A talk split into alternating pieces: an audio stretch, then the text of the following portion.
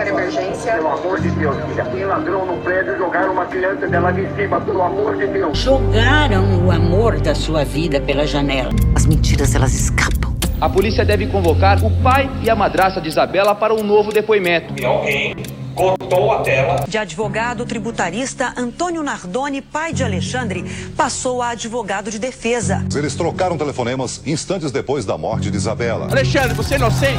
Sou inocente, sou inocente. Olá, sejam todos muito bem-vindos a mais um episódio do podcast Papo de Cinema. Eu sou Marcelo Miller e o nosso assunto hoje é o documentário Isabela, o caso Nardoni. E para falar comigo aqui sobre esse true crime brasileiro, temos Vitor Hugo Furtado. Vitor, coisa boa ter tu aqui para a gente conversar sobre esse documentário que fala sobre um crime hediondo que mobilizou o Brasil lá em 2008, né? Tudo certo, Marcelo, muito bom. Eu gosto quando a gente fala, deixa um pouco de lado os blockbusters e a gente olha mais pro que a gente está produzindo por aqui. Acho interessante, acho legal a gente fomentar e é uma das bandeiras do Papo de Cinema, não seria diferente no podcast, né? Exatamente. Antes da gente entrar no caso Isabela Nardoni, no filme sobre o caso, em tudo que isso implica, é importante pedir que você dê cinco estrelas para o podcast Papo de Cinema no seu agregador favorito. Vá lá, é rápido, é fácil, é gratuito e nos ajuda demais. E quando você dá cinco estrelas para o nosso podcast, a gente ranqueia melhor nos agregadores. Lembrando que o Papo de Cinema está em todos os principais agregadores de podcast. Então vá lá, dá cinco estrelinhas, é rapidinho e nos ajuda demais, fortalece demais o nosso trabalho. O Vitor falou uma coisa que eu acho muito legal, que é o compromisso que o Papo sempre tem com o cinema brasileiro, e a gente faz questão, né, Vitor, de reforçar isso sempre que a nossa pauta é cinema brasileiro, porque não adianta só a gente ficar garganteando, como se diz no Sul, que defendemos o cinema brasileiro, se nós, enquanto um site, não dá espaço para esse cinema, né?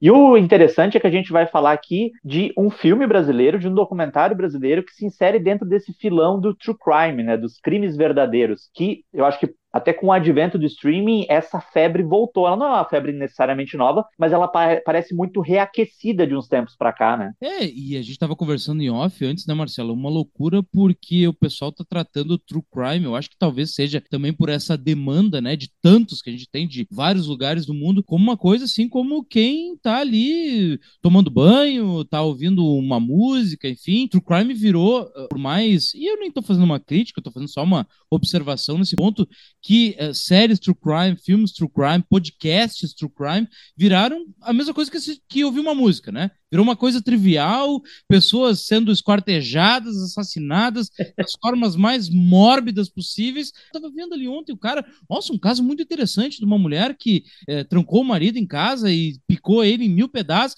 Virou uma coisa tranquila, né, Marcelo? Mas é, na, na verdade, quando a gente para e pensa, né, Vitor, esse interesse mórbido, ele é histórico, né? Basta a gente lembrar, voltando muito tempo atrás, de, das pessoas que se reuniam em praça pública para ver pessoas sendo executadas, né? Uh, de pessoas pessoas lá na, na Roma antiga se reunindo nas arenas para ver os leões devorando as pessoas, assim. Aqui a gente tenta falar, né, Vitor, do que a gente sabe, assim, a gente não vai entrar nessa coisa mais psicológica, mas, mas que existe um fascínio histórico do ser humano pelo mórbido, existe. Sabe, é... a única felicidade da ovelha é quando morre a colega, né? Que o lobo mata a colega, daí ela não morre, entendeu? Isso, na verdade, que é, é, é utilizado pela psicologia. Olha os dois aqui, querendo ser psicólogo, aqui, né, Marcelo? Aqui, aqui a gente, nós estamos ousados hoje. Ai, que bonito os jornalistas. Mas o jornalista não fala um pouco de tudo? Então fala um pouco, um pouco de, de, tudo, né? Essa questão da ovelha, né, que ela só fica feliz quando o lobo mata a colega, é a mesma utilizada pelos psicólogos para explicar o ser humano no trânsito, né? Por que, que a gente passa é, devagarinho para assistir o acidente, né? Aquela coisa, ah, é, já que não fui eu, eu vou assistir o outro. É uma coisa meio inconsciente, né, Marcelo? Talvez seja isso, talvez seja essa a grande explicação. E a gente está entrando numa nova fase também, né, Marcelo? Que é a revisão desse entendimento de true crime. Inclusive, eu te comentei, né, esses dias, que esse é, não sei se tu assistiu a nova temporada do Black Mirror, um dos episódios é sobre isso, né? Esse movimento dos fãs de true crime. Fácil assistir, mas quando tu tá totalmente mergulhado naquilo, ou seja, tu é o retratado, aí se torna uma questão existencial. Sim, é outra, é outra pegada completamente diferente, né? Lembrando, esse é um caso que mobilizou muito a mídia em 2008, né? Acho que muito, muitos dos que estão nos ouvindo aqui lembram dessa história, até porque a, a imprensa não deixou a gente durante meses esquecer sobre essa história. Foi um, um, um crime, né? A, a, a justiça chegou ao veredito, ao veredito de que houve um crime. No dia 29 de março de 2008, a pequena Isabela Nardoni, que tinha então 5 anos de idade, caiu, ela foi defenestrada do sexto andar do prédio, que ela estava sob a guarda do pai, do Alexandre Nardoni, e da madrasta, Ana Carolina Jatobá, e eles deram uma desculpa muito esfarrapada, que alguém tinha entrado, que alguém tinha, né, que alguém tinha jogado a menina, e a investigação, na verdade, chegou à conclusão de que os dois são coautores de um crime, né, de um assassinato. E esse documentário, o Isabela Caso Nardoni, ele vai refazer todo esse caso. Aliás, é um documentário, a gente vai falar mais especificamente sobre o documentário no nosso segundo bloco. Mas dá para a gente dizer de antemão, né, Vitor, que é, é, um documentário que ajuda até quem não conhece a história, né? Porque ele é bastante didático de refazer tudo, desde o que aconteceu, quais foram todos os passos, passando por várias controvérsias, seguindo mais ou menos uma cartilha do que a gente tem visto em outras produções true crime recentes, né? É, na verdade ele é didático até demais, né? Porque ele não assume um lado, né? A gente vai falar mais depois, mas ele é basicamente um grande episódio do Fantástico dedicado ao caso. Quem Ou linha direta. Exato. Para quem caiu de paraquedas, né, e nunca tinha ouvido falar sobre o assunto, talvez seja o norte perfeito. E como é uma produção da Netflix, esse filme não vai ser distribuído só aqui, né? Ele vai ser distribuído Sim. internacionalmente. Então, eu, eu imagino que vários países nunca tiveram contato, que seja com qualquer notícia. Ele é didático, mas ele deve ser didático em algum, alguma porcentagem, porque ele vai ser lançado em outros em outras praças, né? E sabe que tu falou uma coisa agora que eu não tinha prestado atenção e tu tá coberto de razão, Vitor. De fato, tu tá se fazendo um documentário para uma plataforma global e aí tu tem que atender a determinados interesses. Sendo um desses interesses justamente tu conversar com plateias que não estão inseridas naquele contexto, né? E isso leva a gente leva a gente a, a, a assuntos que a gente poderia desenvolver até em outros podcasts, né? Será que essa produção visando o global não vai fazer com que tudo fique mais didático, tudo fique mais mastigado, tudo fique mais explicadinho. E uma coisa que é legal a gente pensar aqui nesse primeiro bloco, dentro dessa questão dos true crimes, recentemente a gente teve vários true crimes, né? Vários crimes que foram revisitados aí em formato documental e em formato ficcional também, que é bom a gente levar em consideração que a onda do true crime não é só documental. Existem muitas produções documentais, mas existem também as produções ficcionais que dão conta ou da história de criminosos, ou de crimes, ou de, de, de, de fatos jornalísticos nessa seara mais policial que, que rendem essas histórias. A gente teve série da Elise Matsunaga, a gente teve a série da Daniela Pérez, trazendo de volta toda essa história de casos hediondos. A gente teve os, até agora dois filmes ficcionais sobre a Suzanne von Richthofen e nós vamos ter agora em outubro um terceiro filme falando também sobre o caso. É, a gente teve tem um podcast também, o caso Evandro, que é um podcast que fez muito sucesso recentemente. A gente pode fazer um checklist, né, Marcelo? Por exemplo, ó, a da Boate Kiss. Ah, essa assume um lado. Da Daniela Pérez, assume lado né? Do Suzano Richthofen se vende como uma questão assim, ó, escolha, espectador, você decidirá quem é o que... culpado. Isso é, assim, eu tô procurando a palavra, Marcelo Miller. Pois é, é complicado, né? Porque tu pensa o seguinte, é, é interessante tu, tu levar em consideração que esse caso, por exemplo, tem várias versões dos envolvidos. E de tu tratar essas várias versões mas eu fico com a sensação como tu, Vitor, que no fim das contas fazer dois filmes com versões diferentes é quase como se dissesse assim, é como se parece que a gente tá no Você Decide veja um episódio e veja o outro. Agora você escolhe quem é o culpado, quem é a culpada. Então, assim, bem, bem complicado. Ninguém disse que não podia fazer, mas soa estranho, né? Fica estranho, assim, parece uma coisa tão gratuita, mas enfim. Total.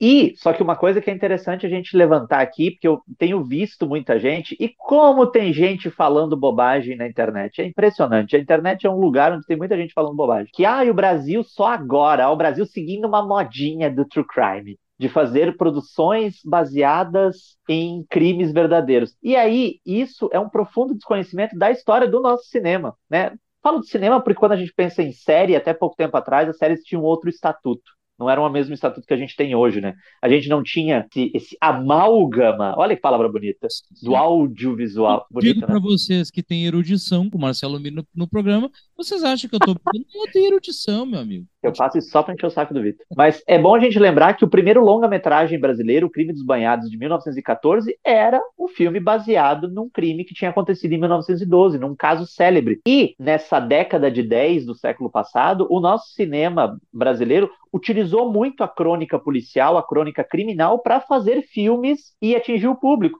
Numa estratégia que era uma estratégia relativamente simples, porque esses casos movimentavam muito a opinião pública, os produtores de cinema achavam que isso poderia ser uma espécie de, de garantia de bilheteria, e então faziam os filmes baseados nisso. Então, não é verdade, a gente teve ao longo da história do cinema brasileiro várias produções feitas ou sobre acontecimentos criminais ou sobre criminosos. A gente tem O Bandido da Luz Vermelha, do Rogério Ganzella, que é um fundamental, um dos grandes filmes da história do cinema brasileiro, que é uma reinvenção, uma reelaboração em cima de uma figura factual. Uh, a gente tem Lúcio Flávio, Passageiro da Agonia. A gente tem o um Assalto ao Trem Pagador. Tô falando só de filme antigo, hein? É. Assalto ao Trem Pagador. Mais recentemente, a gente teve o Ônibus 174, que fala também sobre um crime, sobre algo que aconteceu na Seara. O VIPs do Wagner Moura. Meu nome não é Johnny. Não vai mais parar. Claro. E colocar numa, no, no, numa sub, né, num subtexto ali todos os outros filmes baseados em crimes que tá só somente inspirados, né? Deve vai pegar um Cidade de Deus da vida, um Pichote e só vai. Carandiru. É, e não para mais. E o Carandiru foi um crime de Estado. Olha o comunismo. Mas olha, já que tu falou isso, Marcelo, abriu um, um espaço para que eu, que eu fale uma coisa que, que eu pensei muito, assim. Isso é uma levemente, assim, levemente, é uma pontinha pincelado, assim, no filme, né, da Isabela Nardoni, que eu acho que é interessante a gente pensar. Não tô problematizando. É só um, é só uma. Mas problematiza, Vitor. se, se, agarra, se agarra nessa oportunidade e problematiza, Brasil. Não, é só uma reflexão. Eu fico pensando, é aquela coisa, né? Lá pelas tantas é dito o termo classe média. Como o Brasil se viu naquele, naquele caso, né? É um pai é uma madrasta de classe média, uma criança branca de classe média. E daí, de novo, não estou problematizando, só estou refletindo. Há pouco tempo nós tivemos, por exemplo, aquela mulher né, que abriu um elevador para que o filho da empregada saísse do elevador e ele, ela abriu portas para qualquer tipo de consequência. E ele caiu do prédio também, ele também morreu. Não, eu não estou fazendo comparações, só estou dizendo que a comoção foi co completamente diferente. Talvez completamente diferente. Um assassinato premeditado, mas alguém, uma criança morreu. Guardadas todas as devidas proporções, eu concordo contigo. A, a, a gente tem, sem contar outras coisas, né, Vitor? Que o filme, o, o, Isabela, o Isabela, o caso Nardoni, ele meio que quer dar uma explicação em algum momento, né? Porque ele fala assim: ah, era uma família de classe média, como a maioria da população brasileira que é formadora de opinião. E aí o senso, na verdade, do filme deve estar um pouquinho defasado, né? Porque não levou em consideração o volume enorme de pessoas que no Brasil vivem abaixo da linha da pobreza e outras coisas. O Vitor disse que não quer problematizar, mas eu problematizo. A gente tem casos acontecendo envolvendo crianças, casos hediondos, que não ganham essa mesma, essa mesma notoriedade. Nós não estamos aqui falando que o caso da Isabela Nardoni não deveria ter ganhado notoriedade, não é isso. Então, assim, fica a nossa reflexão. É, reflexão para que a gente torne os fenômenos complexos e não simplifique eles para que a gente entenda assim, o que, que levou a essa comoção? Aliás, é uma das perguntas que o documentário não se faz, né, Vitor? Mas antes de a gente reverberar tudo isso, fiquem aí com uma mensagem super bacana do Robledo Milani, nosso editor-chefe, e daqui a pouco a gente está de volta para continuar falando sobre Isabela, o caso Nardoni. Olá pessoal, aqui é Robledo Milani, editor-chefe do Papo de Cinema e você está acompanhando o nosso podcast. Agora, estamos dando uma respirada na conversa, não apenas para retomar o fôlego, bate-papo tá bom demais, né? Mas também para lembrar você de que esse espaço também é seu, sabia? Exatamente, pois os parceiros do Papo de Cinema tanto podem sugerir os temas a serem debatidos nesse momento de troca e de discussão, como também negociar conosco inserções comerciais, divulgando o seu produto, evento filme ou marca. Bacana, hein? Fala com a gente, manda um alô por aqui, por qualquer um dos nossos perfis nas redes sociais. E você sabe, estamos no Instagram, no Twitter e no Facebook, ou mesmo lá no site, pelo nosso e-mail papodecinema@papodecinema.com.br. Estamos esperando pelo seu contato, viu? Tenho certeza de que vai ser massa demais contar com você ao nosso lado, tornando esse papo de cinema ainda mais amplo e diverso. Bora lá? Vitor, então é chegada a hora de a gente falar especificamente sobre Isabela, o caso Nardoni. Aliás, o documentário é bom a gente lembrar, dirigido pelo Michael Langer e pelo Cláudio Manuel. Sim, Cláudio Manuel, ex-Cacete Planeta. Ele, aliás, o Michael Langer e o Cláudio Manuel são velhos colaboradores, eles já co-dirigiram o Simonal, Ninguém Sabe Duro Que Dei, o Chacrinha, eu vim para confundir, não para explicar. Então eles são colaboradores de longa data, assim, e é muito curioso. A gente, num primeiro momento, né, Vitor, pode até estranhar um comediante como Cláudio Manuel fazendo um documentário, co-dirigindo um documentário sobre um crime verdadeiro. É, não, e ele não só gosta disso, como ele faz bem, né? A gente estava falando sobre questões de assumir ou não assumir lado, mas de qualquer forma, a, as produções dele são essencialmente jornalísticas e elas funcionam dessa forma. Elas não deixam a desejar. E tu citou o Simonal, Ninguém Sabe Duro Que Dei, é um documentário que eu gosto bastante. já não, tem coisas que eu já não me lembro mais bem com detalhes, assisti há muitos anos esse filme, mas eu gostei muito quando eu assisti. E a gente estava falando no primeiro bloco sobre aquela questão, né, que eu acho que o censo está desatualizado, e é até curioso, porque o Cláudio Manuel é negro, né? E ele tem essas identificações, ele deixa claro isso, eu me lembro na época que ele estava divulgando o documentário do Simonal, que era uma grande personalidade negra, né? O Simonal é. se perdeu com o tempo, e ele tem certeza que se ele fosse uma personalidade branca, ele não teria morrido no ostracismo, como foi, né? E aquele documentário é uma forma de homenagear. Mas existe uma simetria com o filme do Nardoni e do Simonal, que ele faz a mesma coisa.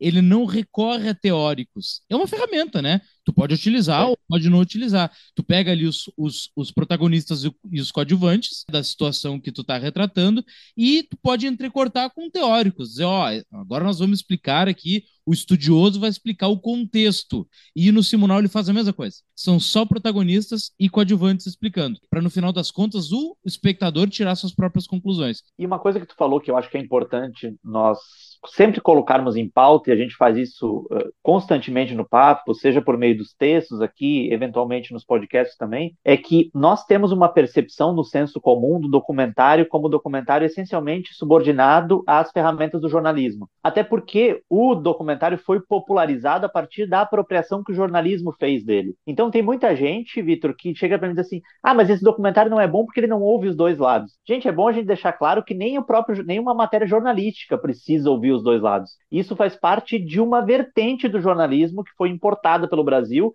que cria uma falsa ideia de isenção, porque isenção é impossível, é uma utopia, ela não existe, justamente para que eu venda jornal, para que eu venda matéria para todo tipo de público, para que eu não crie nichos específicos. Talvez essa questão tenha atingido seu apogeu Marcelo seu apogeu. Que boa, coisa bonita. Quando a Petra lançou o Democracia em Vertigem, né? Essa foi uma. Exatamente. Eu me lembro que até na, naquela época o Pedro Bial veio a público, muito assim: ah, é bonito como a Petra criou uma fábula da política brasileira. Nada daquilo ali existe. Ela tem compromisso com a visão que ela teve da história. Ah, inclusive, várias coisas eu achei assim, poxa, eu acho que a, a Petra deu uma forçada aí, visão muito elitista, às vezes, da, da política brasileira. Mas é a visão dela né? Ninguém disse que o documentário tem que ser uma coisa totalmente isenta. É, e, e não vai ser, né, Vitor? E o Isabelo Caso Nardoni, como o Vitor bem pontou lá no nosso primeiro bloco, ele é um documentário jornalístico que vai fazer esse recorte, inclusive pensando num público que nunca ouviu falar na Isabela Nardoni, num público que não é um público nem latino, talvez seja um cara lá da Macedônia vendo e entendendo. E nesse sentido, da síntese jornalística, eu acho que é um documentário bem sucedido né? A gente, os fatos estão muito bem encadeados, a gente entende a cronologia, o que, que aconteceu, o que, que não aconteceu.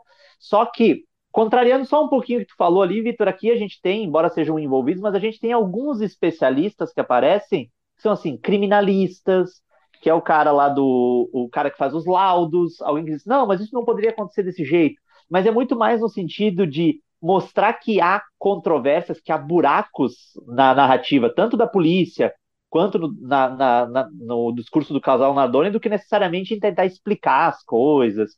Mas é um documentário que é isso, é muito claro. Não dá pra gente, não dá pra gente, enquanto críticos de cinema, né, Vitor, olhar para uma coisa, olhar para uma ovelha e ler ela como se fosse uma vaca. Uma ovelha é uma ovelha, uma vaca é uma vaca. Exato. Esse é um documentário de cunho jornalístico. Ele não tem compromisso com a inventividade, ele não está preocupado com a linguagem cinematográfica, ele não está, quer dizer, ele está preocupado com a linguagem, mas dentro de um plano muito subalterno a essa questão do privilégio à informação. O mais importante é a informação, é informar. Só que nisso ele deixa a gente um pouco decepcionado, né, Vitor?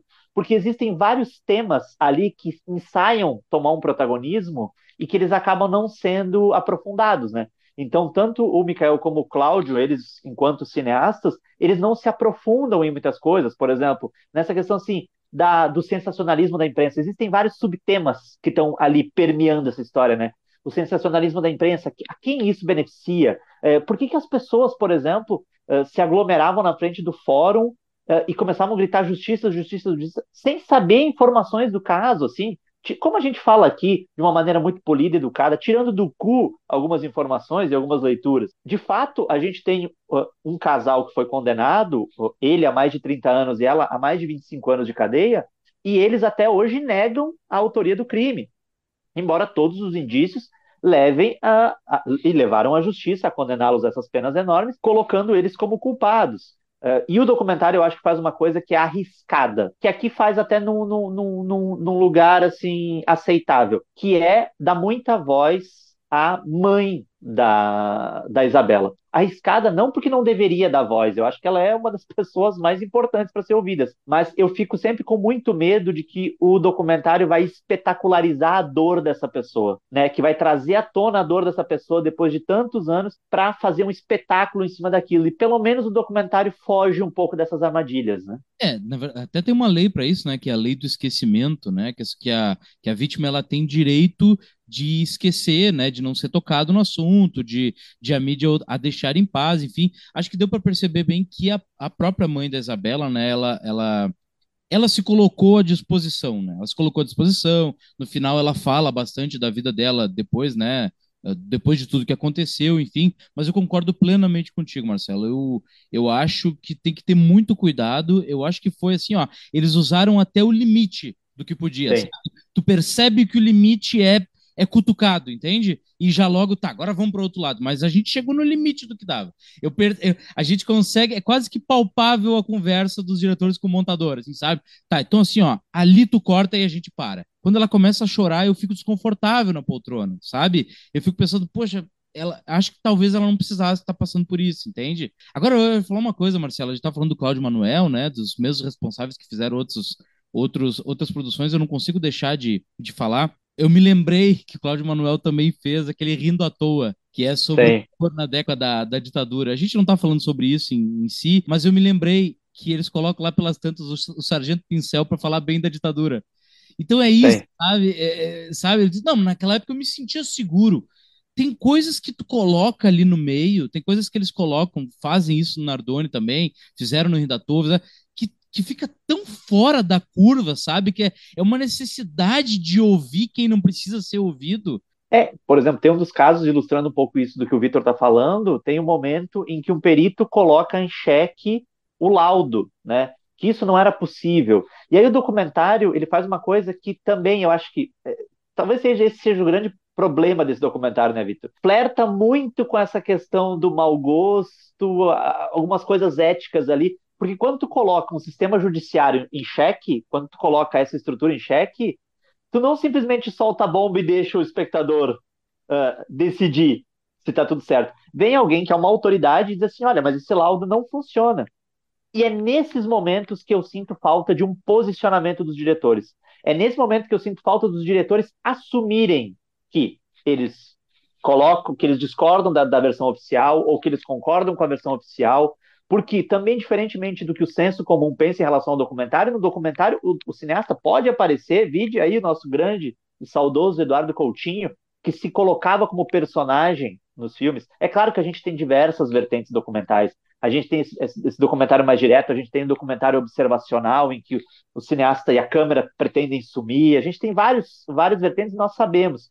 A questão é que da maneira como o discurso do Isabela, o caso Nardoni é construído, eu acho que tem várias coisas ali que são colocadas como se fosse assim, isso aqui é uma polêmica, mas não vamos entrar nessa polêmica. A polêmica está aqui, mas não vamos mergulhar nessa polêmica. E agora voltamos ao início, né, Marcelo? De novo, que existe um interesse na distribuição internacional. Vamos contar essa história para quem nunca ouviu. Não vamos. Perfeito. É, tá aqui, temos 10 pontos Vamos desenvolver 50% de cada um desses 10 pontos. Nenhum a gente vai até o final. Mas porque desenvolvendo metade de cada um deles é o suficiente para termos um filme e jogarmos para o público que desconhece a história. É bom a gente também olhar essa imprensa carniceira, mas também olhar quem está consumindo essa imprensa carniceira e perceber assim do tipo, e mais do que isso, né? Os caras dizendo assim, ah, viajei tantos centenas de quilômetros para estar tá aqui. Aí eu penso assim, o cara não tem um boleto para pagar, o cara não tem. O que que, o que que move uma pessoa dessas a fazer um negócio desse? Toda a educação do mundo, Marcelo, quando eu fiquei assisti, quando eu assisti, eu fiquei pensando, por que, gente? Mas, mas sério, vamos ser sinceros, gente, isso não é uma questão de classe. Né? Isso é uma questão de classe, Marcelo. Tá certo que, nesse ponto, os responsáveis pelo documentário apenas mostraram o que estava acontecendo. Eles ficam isentos nessa parte. Mas eu fiquei pensando, por que, que o cara sai da sua casa para ir lá? Ele, ele acha que ele vai influenciar, que o juiz vai decidir, porque tem gente gritando na rua. Aliás, até vou fazer um. Acho que influenciou de alguma forma, inclusive, né? Porque ao ponto de o juiz ir lá colocar caixa de som na rua, eu achei aquilo assim de uma de uma insanidade, assim, de uma. É, tu fica pensando, cara, quando a gente pensa que está deixando de ser terceiro mundo, a gente vê que está longe, né? Quando a gente acha que o fundo do poço é o limite, né, Vitor? Vem uma broca e mostra pra gente que o buraco é infinito. Né? Exatamente. Agora, eu falei lá no começo de algo que os nossos ouvintes podiam fazer para nos ajudar. O que, que é, Vitor? Relembra o pessoal aí que o pessoal precisa ouvir a tua voz sedutora. Não precisa nem apoiar, né, Marcelo Miro? Porque a gente já é pago para fazer isso aqui. Mas enfim, pessoal, avalie ali cinco estrelinhas. Isso aí não custa nada, né, gente? Cinco estrelinhas e tem dado certo o pedido do Marcelo Miller. As estrelinhas têm chegado, dá cinco estrelinhas e se quiser, compartilhe com o coleguinha. Marcelo Miller, valeu por esse episódio. Valeu, meu velho. Nós também agradecemos você que nos ouviu. Um grande abraço a todos e a todas e até a próxima.